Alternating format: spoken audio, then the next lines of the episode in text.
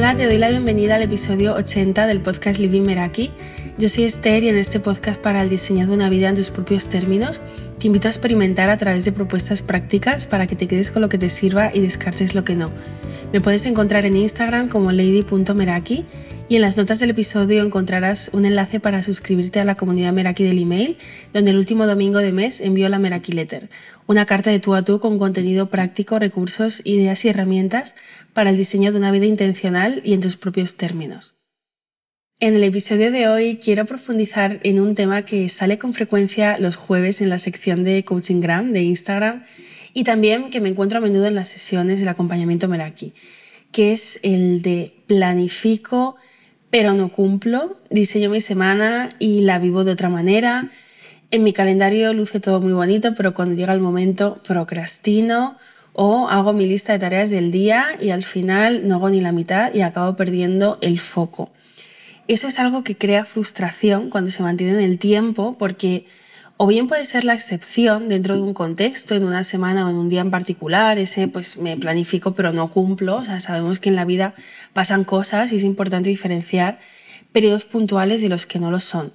O también puede ser la norma, ¿no? Y aquí es cuando nos empezamos a preguntar qué está pasando, qué está fallando, yo tengo mi mejor intención a la hora de organizarme, de diseñar mis semanas, de proponerme cosas pero en el momento de la verdad no sucede y procrastino o doy prioridad a algo que no es prioridad y voy posponiendo una y otra vez el mismo tipo de compromisos, responsabilidades o tareas. También aquí es importante recordar que no somos robots, que la disposición mental, física y emocional de cuando planificamos algo es diferente a cuando llega el momento de hacerlo. ¿no? El, estado en el que nos encontramos en ese momento, las emociones entran en juego y hay que tener esto presente ¿no? y entender que pueda pasar que la intención y el compromiso en, en, en, que yo me estaba planificando, mi entreno, por ejemplo, mi momento para mí, el cultivo de un nuevo hábito, no esté presente en el momento de llevarlo a cabo ¿no? y saber que yo también puedo tomar responsabilidad para trabajar en mis estados y ponérmelo fácil. Y como para mí siento que es un tema que se puede observar desde diferentes aristas, voy a guiar el contenido del episodio a través del modelo de niveles lógicos de la programación neurolingüística. Robert Dills creó un modelo para recoger información de forma que se pudiera identificar el mejor lugar en el que intervenir para realizar el cambio que queremos hacer. ¿no? Y el cambio siempre se produce de forma sistémica y nuestros aprendizajes y, cambios pueden tener lugar en, en, niveles diferentes, que son la identidad, ¿no? el quién soy, cómo me veo, los valores, lo que valoro, lo que es importante para mí, las creencias que tengo sobre el mundo y sobre lo que es o no posible, las capacidades mm, en cuanto a lo que puedo hacer y cómo puedo hacerlo, el comportamiento, la conducta visible, lo que estoy haciendo, y el entorno, que es lo que me rodea. Y, y primero, entrando en, mi diálogo interno, lo que, lo que me cuento que sucede, a menudo llegamos a, a, conclusiones que no nos hacen bien ¿no? y que llegamos a integrar en, en, nuestra identidad. ¿no? Cada vez que decimos yo soy esto, yo soy aquello, yo no soy esto, ¿no? pues nos estamos refiriendo a nuestra identidad. Y aquí entran pues eh, frases como soy una persona desorganizada, soy una procrastinadora nata. Bueno, este diálogo interno que no sabemos de memoria porque se repite una y otra vez en la mente. Y aquí la pregunta que ya te lanzo de entrada es, ¿qué te estás contando sobre ti misma? ¿no? ¿Qué identificas en tu diálogo interno ¿no? en relación a tu identidad cuando piensas en, en organizarte, en planificar, en diseñar tus semanas o tu vida? Algo que tampoco tenemos en cuenta a veces al, planificar son los, los, valores, ¿no? Esta palabra que, que estamos habituadas a escuchar y, y, que engloba lo que nos importa de verdad, porque al final nuestros pensamientos y acciones están condicionados por la percepción de aquello que valoramos y, y lo que no valoramos. Hay valores también inconscientes que, que van dirigiendo nuestra vida y es importante conocerlos y, sacarlos a la superficie si, queremos orientarnos realmente hacia lo que queremos y no hacia lo que se espera de nosotras. Así que aquí las preguntas que, que te lanzo para, para hacerte sobre aquello que estás planificando son, ¿para qué haces lo que haces? ¿Eso que quieres hacer viene de ti o es lo que se supone que debes hacer? Y aquí es importante distinguir responsabilidades, ¿no? Por ejemplo, si estoy en un trabajo y tengo determinadas tareas, de objetivos personales en el sentido de, eh, pues estoy estudiando para una determinada formación y cuando llega el momento eh, no me apetece y no quiero hacerlo, ¿no? Pues a qué valores te acerca eso que te has propuesto en tu semana. Porque no se trata de la tarea en sí, ¿no? sino a dónde te lleva, a qué te acerca y observar también si hay partes que, que entran en conflicto o valores que entran en, en conflicto. Cuando lo que planificas se basa en deseos personales que nacen de ti, no en lo que se espera de ti, cultivas también sobre un terreno sólido, ¿no? que facilita el, poder comprometerte contigo misma. Te permite también proteger ese tiempo a través de poner en práctica tus límites para priorizar lo que es un sí para ti y lo que tu yo del pasado ha pensado para tu yo del futuro. Y esto no quiere decir que no puedan existir otros obstáculos, pero bueno, es, un buen punto de partida. Hay obstáculos que tienen que ver con no ponernos lo fácil, ¿no? que sobre el papel pintan bien, pero si profundizamos, vemos que no estamos teniendo en cuenta aspectos esenciales. Por ejemplo, yo puedo planificar que el jueves a las 6 de la tarde voy a hacer un entrenamiento de pilates en casa. Si antes de eso no he tenido en cuenta preparar lo que necesito, eh, material, si voy a recurrir a un vídeo concreto para hacer el ejercicio que dure un determinado tiempo, que es el tiempo del que dispongo, o cualquier cosa que necesite para podérmelo fácil, pues es probable que no lo haga, ¿no? Y esto es un ejemplo muy básico, pero nos lo podemos llevar a cualquier tipo de compromiso que queramos llevar a cabo. También solemos procrastinar porque elegimos reemplazar esa tarea que evitamos por otra que nos va a dar sensación de logro. Si a mí me abruma hacer aquello que me he propuesto o tengo sensación de estancamiento o el resultado de lo que haga hoy va a tardar mucho en llegar, de pronto, si procrastino, por ejemplo, ordenando un cajón, eso es algo que tiene un inicio y un fin y una sensación de logro del propio momento. ¿no? Esto es lo que dicen también de si haces la cama por la mañana, ese pequeño gesto ya representa el primer logro del día ¿no? y aquí te llevas ese beneficio inmediato. Y de ahí la importancia de poder dividir lo que hacemos en acciones muy concretas y específicas para poder tener esa sensación de logro, ¿no? Porque no es lo mismo decir voy a escribir tres horas que mm, voy a empezar y terminar un capítulo. Eso es algo tangible que empieza y termina.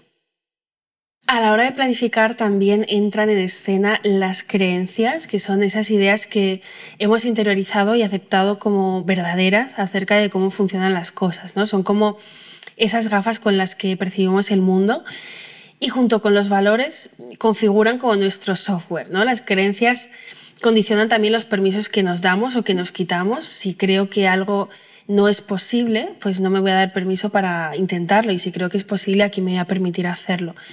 Entonces podemos tener creencias en relación a la propia planificación en sí, como pues la planificación nunca ha sido lo mío, nunca lo será, no sé planificarme o necesito encontrar la herramienta o el sistema perfecto para hacerlo posible, siempre pierdo el tiempo, ¿no? Y aquí yo siempre animo a incluir un todavía, ¿no? Después de, cada afirmación que nos, que nos contamos, porque nos abre posibilidades y, y, también flexibiliza nuestro diálogo para hacerlo más amable, ¿no? O sea, no es lo mismo decir no sé planificarme que no sé cómo planificarme de la forma más eficiente para mí todavía. Y también las creencias en torno a aquello que me he propuesto hacer, ¿no? Por ejemplo, me propongo escribir un libro, pero mm, creo que no seré capaz de publicarlo. ¿no? Entonces, en consecuencia, cuando llegue el momento de sentarme a escribir, voy a conectar con esa creencia que me incapacita y me voy a contar que es mejor hacer otra cosa en ese momento. Entonces, aquí puede ser útil preguntarnos qué estoy pensando sobre eso a lo que me acerca lo que me he propuesto. ¿no? Siento que es posible para mí, porque, de nuevo, con el ejemplo del libro, eh, una cosa es sentarme a escribir y otra ya visualizarme, pues si mi, objetivo es, es publicarlo, es verlo en librerías, puedo conectar con, esa parte ¿no? y, que, esto me, me lleve a entrar como un territorio más, más profundo que, eh, de, miedos, de incertidumbre que, entran ahí en juego.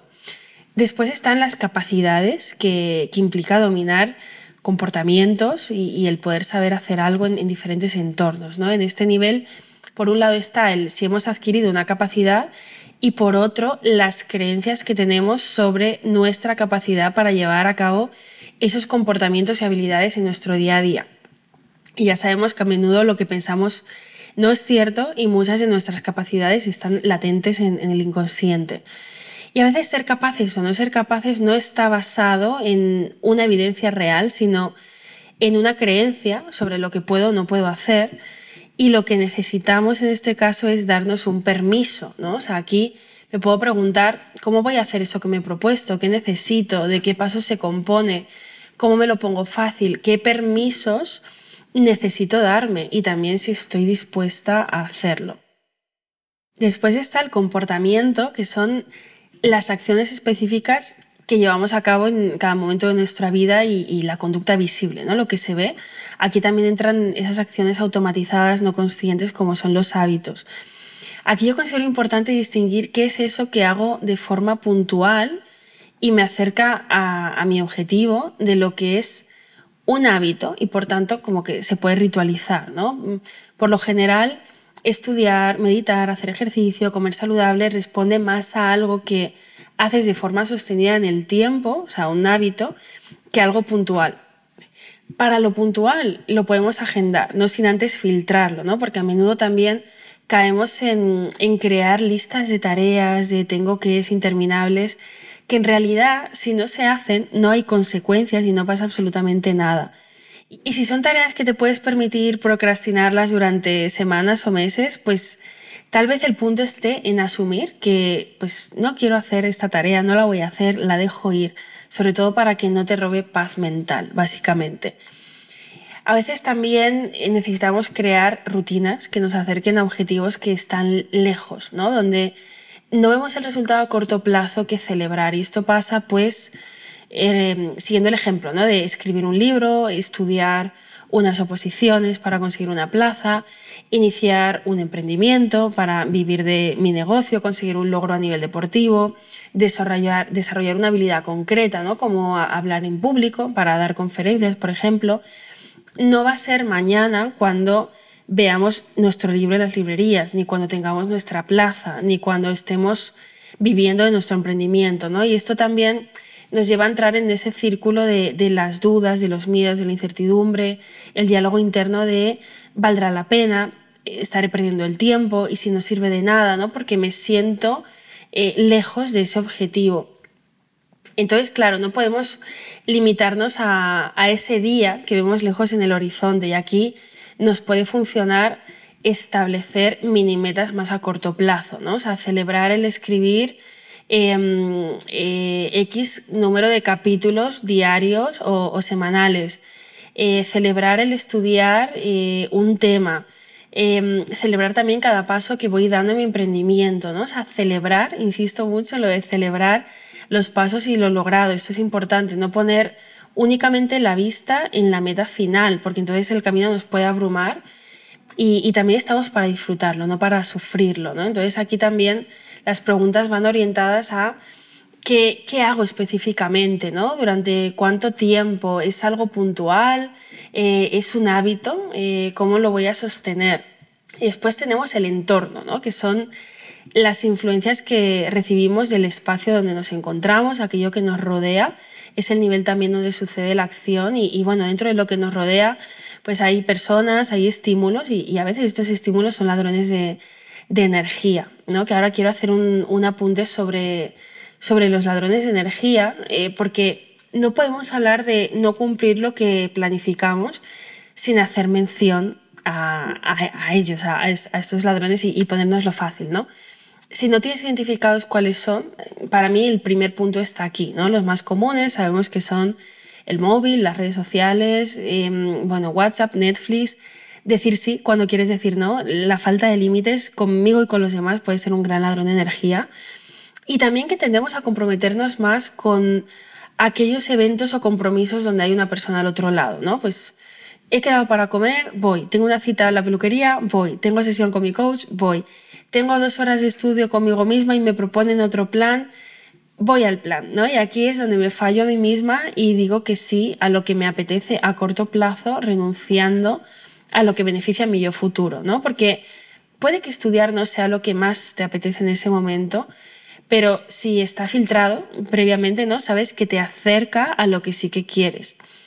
Y aquí el punto es poder comprometernos por igual con nosotras mismas igual que lo hacemos con los demás, ¿no? Parece una obviedad, pero ¿cuántas eh, mujeres solo anotan en el calendario compromisos eh, con otras personas y no con ellas mismas, ¿no? Podemos empezar por ahí y diseñar el entorno ponernos lo fácil y, proteger ese tiempo con, candado, ¿no? Con esto también le estás diciendo a tu subconsciente, soy mi prioridad.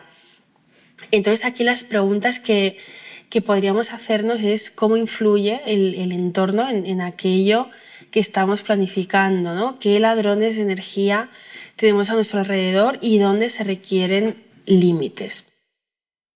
Aquí también quiero hacer mención a cuando tenemos por delante una tarea que no está desglosada, que no es específica, ¿no? Si me enfrento a un bloque de tiempo grande como puede ser estudiar, crear un curso, escribir, incluso el ejercicio o meditar, nos puede abrumar la falta de dirección, ¿no? Y, y pongo un ejemplo. Si quiero estudiar y me he planificado tres horas para ello, sería interesante responder a esas preguntas, ¿no? ¿Qué quiero que haya sucedido cuando pasen esas tres horas? ¿Qué temas concretamente quiero estudiar? qué procedimiento voy a seguir para el estudio, voy a hacer descansos, en qué momento los voy a hacer. Tener esto desglosado es ponérmelo fácil, porque de lo contrario, ver un bloque grande de tiempo destinado a estudiar puede provocar que cuando llegue el momento quiera hacer algo más sencillo, como puede ser entrar en Instagram, poner una lavadora, ordenar la mesa o reorganizar lo organizado, ¿no? Algo que tengo a mi alcance, que es fácil y que me va a dar esa sensación de logro. Con el ejemplo de meditar, ¿no? Si es algo que, que me propongo cada día y nunca lo hago, pues primero también dale espacio, encadénalo a otro hábito que ya tengas y cuando llegue ese momento asegúrate de tener cerca aquello que necesites, ¿no? Algo tan sencillo como si quieres meditar de forma guiada, pues no haber buscado previamente la meditación que quieres hacer ya te puede frenar de entrada, ¿no? Porque ya tienes dos tareas cuando llega ese espacio que a lo mejor te has propuesto de cinco minutos, que es buscarla y hacerla. Entonces, ¿qué es lo más fácil? Procrastinar, dejarlo para mañana, ¿no? Aquí también yo personalmente le doy importancia a cómo nombramos aquello que queremos hacer.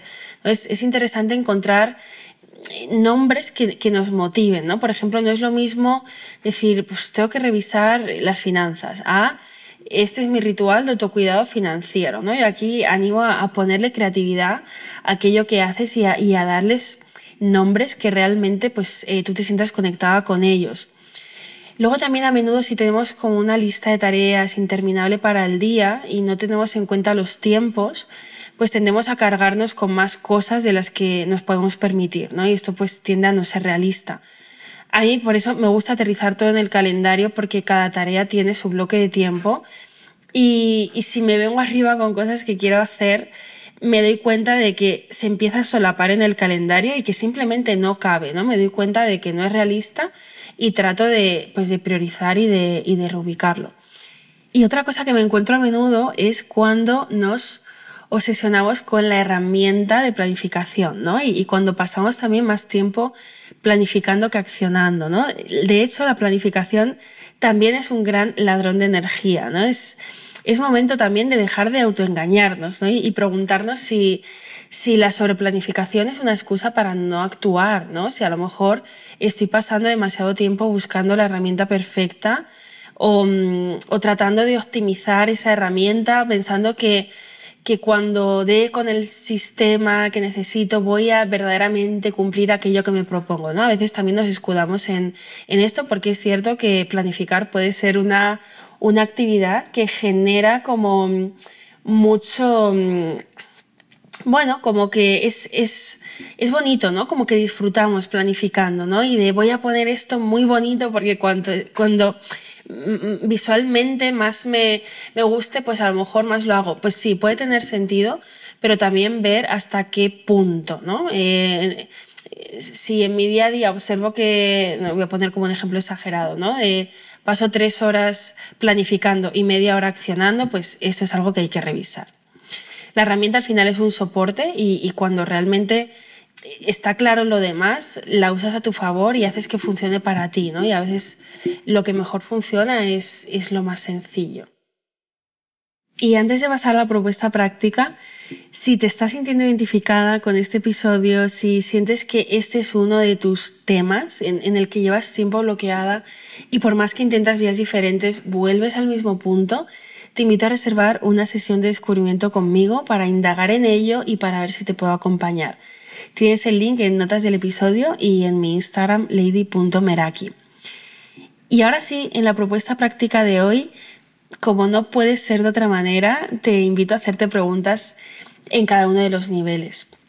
Primero a nivel de identidad. ¿Qué te estás contando sobre ti misma? ¿Qué identificas en tu diálogo interno? Eh, esto en relación a, organizarte, a planificar, a diseñar tus semanas, a diseñar tu vida. Después, a nivel de valores, ¿para qué haces lo que haces? ¿Eso que quieres hacer viene de ti o es lo que se supone que debes hacer, ¿no? ¿Qué voces escuchas alrededor de aquello que, em, que eliges hacer? Y también a qué valores te acerca eso que tienes marcado en el calendario para hacer en tu semana. Identificas partes que pueden estar en conflicto de, con tu yo presente y tu yo futuro. A nivel de creencias, ¿qué estás pensando sobre eso a lo que te acerca lo que te has propuesto? ¿Sientes que es posible para ti? A nivel de capacidades, ¿cómo vas a hacer aquello que te has propuesto? ¿Qué necesitas? ¿De qué paso se compone? ¿Cómo te lo pones fácil? ¿Hay algún permiso que necesitas darte? ¿Estás dispuesta a ello? A nivel comportamiento, ¿qué es aquello que vas a hacer específicamente? ¿no? ¿Durante cuánto tiempo? ¿Qué frecuencia tiene? Y por último, a nivel entorno, cómo influye el entorno en aquello, en lo que te estás planificando, ¿no? ¿Qué ladrones de energía hay a tu alrededor? ¿Dónde se requieren límites, tanto contigo y con los demás, para verdaderamente proteger tu tiempo? Y hasta aquí el episodio de hoy. Si este contenido ha despertado algo en ti, te invito a hacérmelo llegar a través de Instagram, etiquetándome en lady.meraki, contándome qué te llevas, qué descartas. Me encantará leerte. También te animo a compartirlo con aquellas personas que te han venido a la mente mientras escuchabas este episodio y a valorarlo en la plataforma en la que lo estés escuchando, ya sea Apple Podcast, Spotify, Evox y nos escuchamos en el próximo episodio. Hasta pronto.